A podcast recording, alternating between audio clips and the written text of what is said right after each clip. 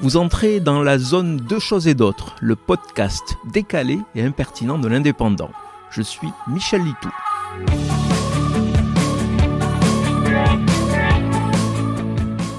Si les abeilles disparaissent de la planète, toutes les autres vies se retrouveraient en sursis. Sans abeilles, plus de fruits. Sans fruits, 75% de la faune mondiale se retrouve affamée, notamment les oiseaux des espèces déjà en danger, selon les comptages réalisés ces dernières années en France.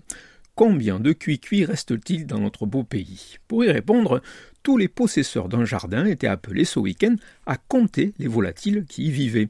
Je n'ai pas de jardin, mais j'avais quand même la chance d'offrir un beau refuge pour certains passereaux de nos villages.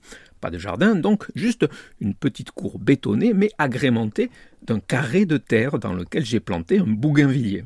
En quatre ans, bien protégé du nord, exposé au sud, le plan de 15 cm a proliféré.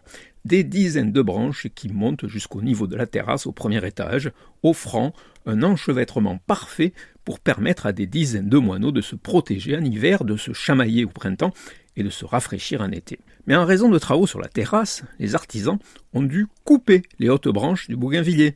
Plus de moineaux à observer du salon restent les pigeons, les fameux pigeons que le voisin tente infructueusement de chasser de son hangar agricole ouvert.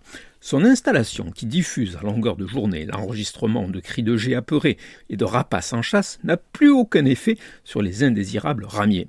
Il squatte de nouveau le bâtiment, sourd à ses messages.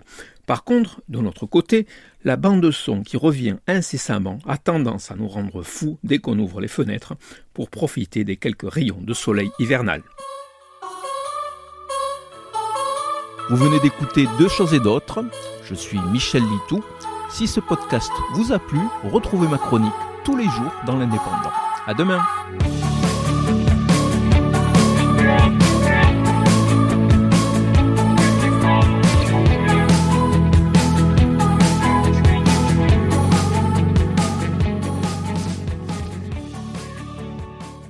Retrouvez cette émission et toutes nos productions sur Radio Indep et en podcast sur l'indépendant.fr, nos réseaux sociaux et votre plateforme de streaming favorite.